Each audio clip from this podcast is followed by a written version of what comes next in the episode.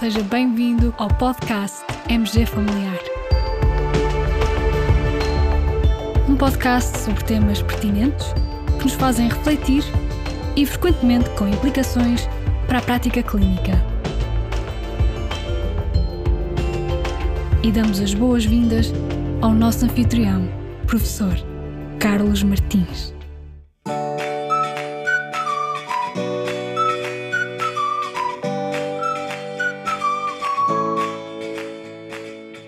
Bom dia, o meu nome é Mariana Alves, sou médica de medicina interna do Centro Hospitalar Lisboa Norte. Gostaria de responder ao desafio lançado pelo professor Carlos num dos episódios e questionar, pedir o vosso parecer, a vossa opinião relativamente à vacinação contra o herpes zoster, tendo em conta também o documento consenso que foi recentemente publicado pela Sociedade Portuguesa de Medicina Interna e a Associação Portuguesa de Medicina Geral e Familiar. Obrigada.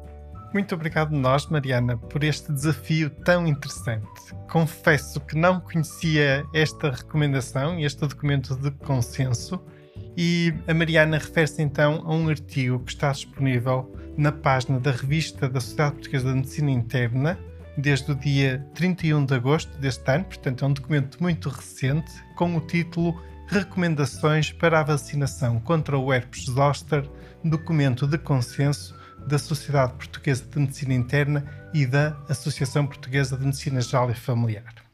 Segundo os autores, e de acordo com o que vem explanado no documento, a vacinação é uma estratégia eficaz na prevenção do herpes zoster e da nevralgia pós-herpética. Em Portugal, dispomos de duas vacinas contra o herpes zoster, a vacina viva atenuada, que implica apenas a administração de uma única dose, e a vacina recombinante, que implica a administração de duas doses com dois a seis meses de intervalo. E apesar de estarem disponíveis, a vacinação contra o herpes zoster não consta do Programa Nacional de Vacinação, nem existem recomendações nacionais específicas para esta imunização. Neste contexto, então, um painel de peritos da Sociedade Portuguesa de Medicina Interna e da Associação Portuguesa de Medicina Geral e Familiar elaborou um documento de consenso que estabelece orientações para a vacinação contra o herpes zoster a partir da revisão da bibliografia e das recomendações de outros países, com vista à prevenção da infecção e das complicações associadas nas populações de risco. E aqui permitem-me já fazer dois breves comentários. Portanto, trata-se de um documento de consenso elaborado por um painel de peritos e as orientações foram elaboradas a partir de revisão da bibliografia e das recomendações de outros países. Portanto, por um lado, temos que pensar na pirâmide da evidência científica. Não estamos a falar aqui do nível de evidência científica da mais elevada qualidade, porque, como sabem, as opiniões de peritos, os documentos que resultam de reuniões de consenso, correspondem sempre a um nível mais baixo de qualidade de evidência científica. E, por outro lado, a própria metodologia não é realmente aquela que será ideal, que será a revisão sistemática da evidência científica ou um documento em que sejam apresentadas as bases de bibliografia que foram pesquisadas e a metodologia, os termos de pesquisa. Portanto, não se trata disto aqui os colegas elaboraram apenas, no fundo, uma revisão da bibliografia mais sumária e baseando-se também nas recomendações que existem já noutros países. Depois, o documento apresenta um conjunto de oito recomendações, seguidas de alguns parágrafos com a respectiva fundamentação, devidamente referenciada do ponto de vista de referências bibliográficas. Em resumo, partilho agora convosco o essencial destas recomendações. Então, segundo este consenso, a vacinação contra o herpes zoster é recomendada em todos os adultos com idade igual ou superior a 50 anos, com especial prioridade para os adultos com idade igual ou superior a 60 anos e os adultos com as seguintes doenças crónicas: doença pulmonar obstrutiva crónica, diabetes mellitus, asma brônquica, doença renal crónica, doença cardiovascular, doença inflamatória intestinal e doença hepática crónica. Também os adultos imunocomprometidos, Em relação aos adultos dos 18 aos 49 anos, aí a vacina é recomendada para pessoas com risco elevado de zona, nomeadamente os doentes com comorbilidades ou imunossupressão. Que vacina escolher? Os adultos imunocompetentes devem ser preferencialmente imunizados com a vacina recombinante. A vacina viva atenuada pode ser considerada, segundo estas recomendações, em situações pontuais nomeadamente indisponibilidade da vacina recombinante ou a existência de reações adversas graves que contraindiquem a vacina recombinante. Também a existência de hipersensibilidade às substâncias ativas ou a qualquer um dos excipientes da vacina recombinante poderá ser então uma indicação para a vacina viva atenuada. Os adultos imunocomprometidos só podem ser imunizados com a vacina recombinante contra o herpes zoster. Os indivíduos com episódio prévio de zona devem, segundo este consenso, ser vacinados contra o herpes zoster com um intervalo de pelo menos um ano desde a resolução dos sintomas. Estes são os aspectos essenciais destas recomendações, deste documento de consenso, e, no fundo, agora passo a fazer aqui uma certa reflexão e a questionar digamos, a levantar algumas questões relativamente a esta recomendação e a esta vacina. Uma das questões fundamentais é se existe realmente evidência científica de boa qualidade que demonstre a eficácia desta vacina. A resposta é sim, e até é relativamente fácil de encontrar. Numa pesquisa rápida na Cochrane, pude encontrar uma revisão sistemática e meta-análise publicada em 2019 com o título Vaccines for Preventing Herpes Zoster in Older Adults. Nesta revisão sistemática foram incluídos cinco ensaios clínicos randomizados que avaliaram a eficácia da vacina viva atenuada em comparação com placebo e seis ensaios clínicos randomizados que avaliaram a eficácia da vacina recombinante em comparação com placebo. Ambas as vacinas se revelaram eficazes na prevenção de herpes zoster, o número necessário para tratar na vacina viva atenuada foi de 50 e o NNT na vacina recombinante foi 33. Não se verificaram diferenças estatisticamente significativas no que concerne a efeitos adversos graves, quer com uma vacina, quer com a outra, em comparação com o placebo. E em relação a efeitos adversos menor, como eritema no local da administração, dor ligeira local, cefaleias, ocorreram de forma mais frequente nos grupos vacinados, quer com uma vacina, quer com a outra, sendo o número necessário para dar na ordem de 3 a 4. Uma outra questão relevante sobre esta vacina, este documento de consenso recomenda a vacinação a partir dos 50 anos de idade. Justifica-se? E digamos, quais as recomendações noutros países. Realizámos uma pesquisa no sentido de perceber se era este o grupo etário que era, digamos, recomendado para início desta vacina nos outros países.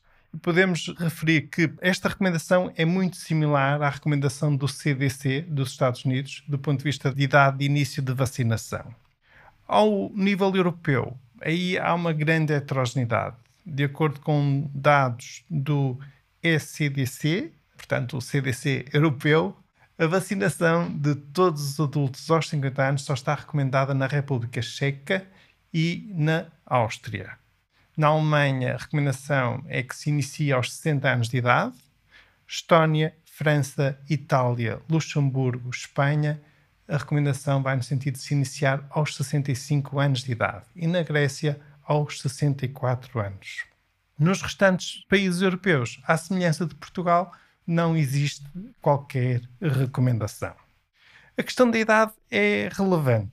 No fundo, os defensores do início da vacinação aos 50 anos baseiam-se no facto de, quando analisados os dados da incidência de acordo com a idade, realmente é aos 50 anos que se nota um aumento de incidência considerável, só que essa incidência ainda é superior aos 60 anos e ainda superior na sétima década de vida. Os defensores de que a vacinação se deve iniciar numa idade mais tardia baseiam-se precisamente nesse facto e também no facto de ocorrer uma certa diminuição da proteção conferida pela vacina com o passar dos anos. Ora, se pensarmos que existe um aumento da esperança de vida, se vacinarmos as pessoas aos 50 anos de idade, muitas pessoas ainda vão ter três ou até mais décadas para viver. Este problema da diminuição da proteção colocava-se sobretudo com a vacina viva atenuada, com a vacina recombinante também existe uma ligeira diminuição da proteção com o passar do tempo, mas parece ser muito menor. E isto leva-nos a outra questão existe fundamentação científica para a preferência que é dada à vacina recombinante em relação à vacina viva atenuada? E a resposta aqui também é que sim. Realmente, os estudos revelam que a vacina recombinante é mais eficaz e confere uma proteção mais duradoura. E esse também foi um dos motivos que contribuiu para a descontinuação da vacina viva atenuada nos Estados Unidos em 2020. De um ponto de vista de implementação no mundo real, num ponto de vista, digamos, prático, da prática clínica, há ainda aqui um aspecto que é importante e que é necessário ter em consideração. É que, no presente, estas vacinas ainda são algo dispendiosas. Apenas a vacina viva atenuada é comparticipada, sem comparticipação custa 135 euros e com a comparticipação fica por cerca de 85 euros. Para os pensionistas, 65 euros. Por outro lado, a vacina recombinante não é comparticipada, ficando o seu custo por 179 euros aproximadamente, e isto por dose, sendo que nesta vacina são necessárias duas doses. Ora, temos aqui um problema realmente de acessibilidade. Para muitos dos nossos pacientes, há um acesso difícil do ponto de vista financeiro a estas vacinas. De forma que pode fazer sentido aqui algum debate: será que estas vacinas deverão ser integradas no Programa Nacional de Vacinação ou, pelo menos, serem comparticipadas? É óbvio que estamos num país e num Serviço Nacional de Saúde com recursos escassos e que temos falhas tão relevantes e tão mais prioritárias, de forma que a decisão de recomendar a vacinação a todos os adultos acima dos 50 anos, ainda por cima, numa idade tão precoce, terá que ser muito bem ponderada. Uma possibilidade é realmente a comparticipação e também poderá fazer sentido, a meu ver, restringir o grupo etário e, à semelhança de outros países, iniciar esta vacina apenas aos 60 ou aos 65 anos de idade. Uma outra questão que se pode colocar: porquê este documento? na verdade, há outros problemas de saúde mais relevantes e prioritários em Portugal. E se calhar tão ou mais prioritário como um documento sobre esta vacina era um documento de consenso sobre o tratamento da zona que permitisse disseminar as boas práticas nesse tratamento. E isto pensando que ainda se observam tantas deficiências neste campo no terreno. Bom, apesar de tudo, quero aqui deixar uma nota positiva e sincera. Esta iniciativa eu vejo-a como muito positiva. É muito positivo vermos as nossas sociedades científicas começarem a elaborar orientações científicas, recomendações científicas, mesmo sendo, digamos, documentos de consenso. Contudo, há um promenor que não passa despercebido quando se lê o documento. Na secção agradecimentos pode ler-se o seguinte: os autores agradecem a Sofia Arriaga Cerqueira, da Springer Healthcare Ibérica, pela sua assistência de Medical Writing na preparação deste artigo. Esta assistência foi financiada pela GSK. Ou seja, houve aqui um apoio da indústria farmacêutica relacionado com o desenvolvimento deste documento.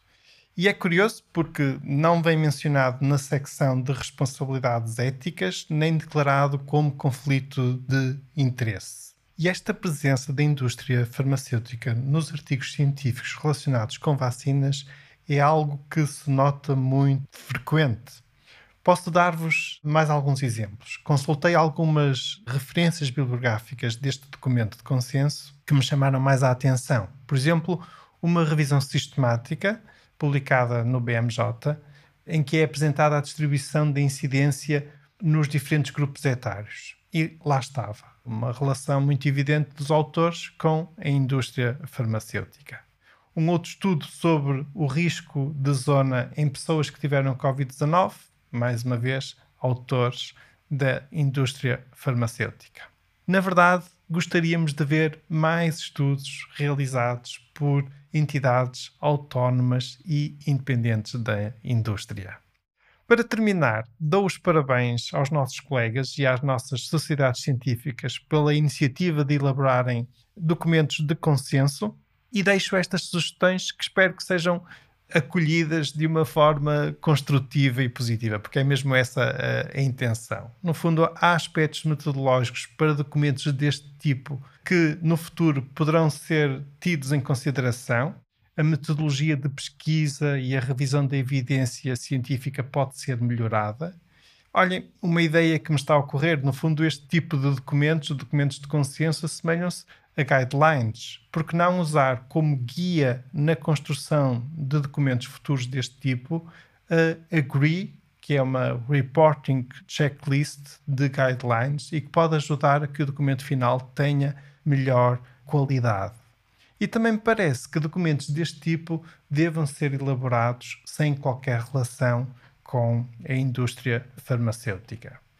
Caros colegas, partilhamos, juntamente com este episódio, alguns links relevantes, nomeadamente o acesso a este documento de consenso, também o link de acesso à Agree Reporting Checklist, à revisão da Cochrane e um link de acesso a uma página do ECDC, onde temos à nossa disposição uma ferramenta que nos permite ver os calendários vacinais de todos os países europeus. No fundo, é algo que pode ser também muito útil no nosso dia a dia uma vez que vivemos tempos de mobilidade e uma mobilidade cada vez maior dos cidadãos no espaço europeu.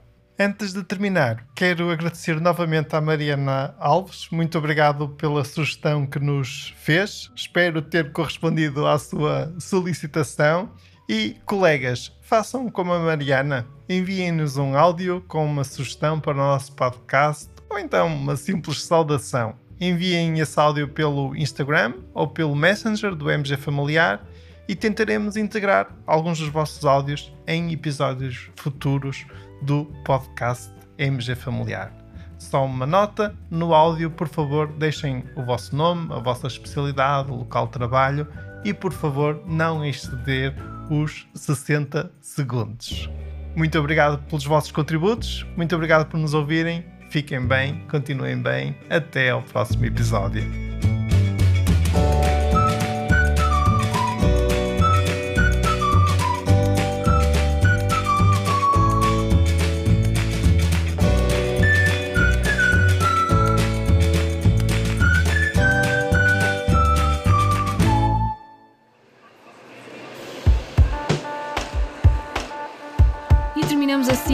Edição do podcast MG Familiar. Muito obrigada por nos ouvir. Se desejar completar a sua leitura, muitos dos conteúdos abordados neste podcast estão disponíveis em www.mgfamiliar.net. Até ao próximo episódio.